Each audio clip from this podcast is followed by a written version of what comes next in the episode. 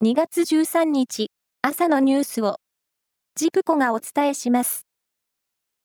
型式指定をめぐる認証試験の不正により国内で車の生産をすべて停止していたダイハツ工業は国土交通省が出荷停止の指示を解除した一部の車種の生産を京都府にある工場で昨日再開しました。生産を再開したのはトヨタ自動車ブランドのプロボックスとマツダのファミリア版の2つで、去年12月の停止以来、およそ1ヶ月半ぶりとなります。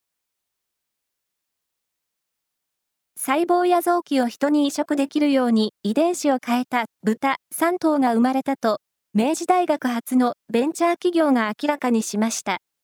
人への移植を目的に開発された豚が、日本で誕生するのは初めてということで、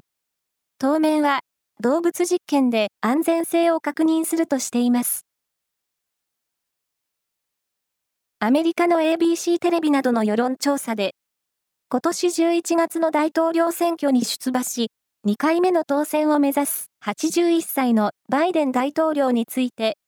高齢すぎて2期目を務められないという回答が86%に達しました。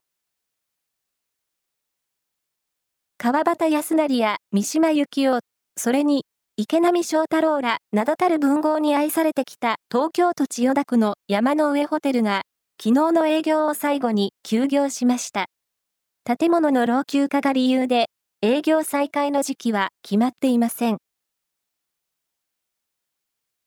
サッカーのスペイン1部リーグのレアル・ソシエダードは12日、日本代表ミッドフィルダーの久保建英選手との契約を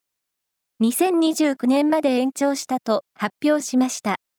おととし夏に加入した久保選手は最初のシーズンにスペイン1部リーグで日本人最多の9ゴールを決めるなど主力として活躍しています。南米最大を誇るブラジル・リオデジャネイロのカーニバルは11日、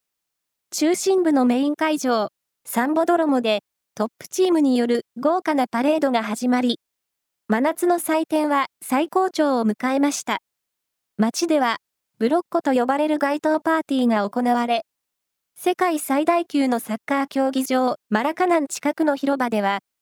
東京のサンバチームも演奏するなど、日本からは17人が参加しているということです。以上です。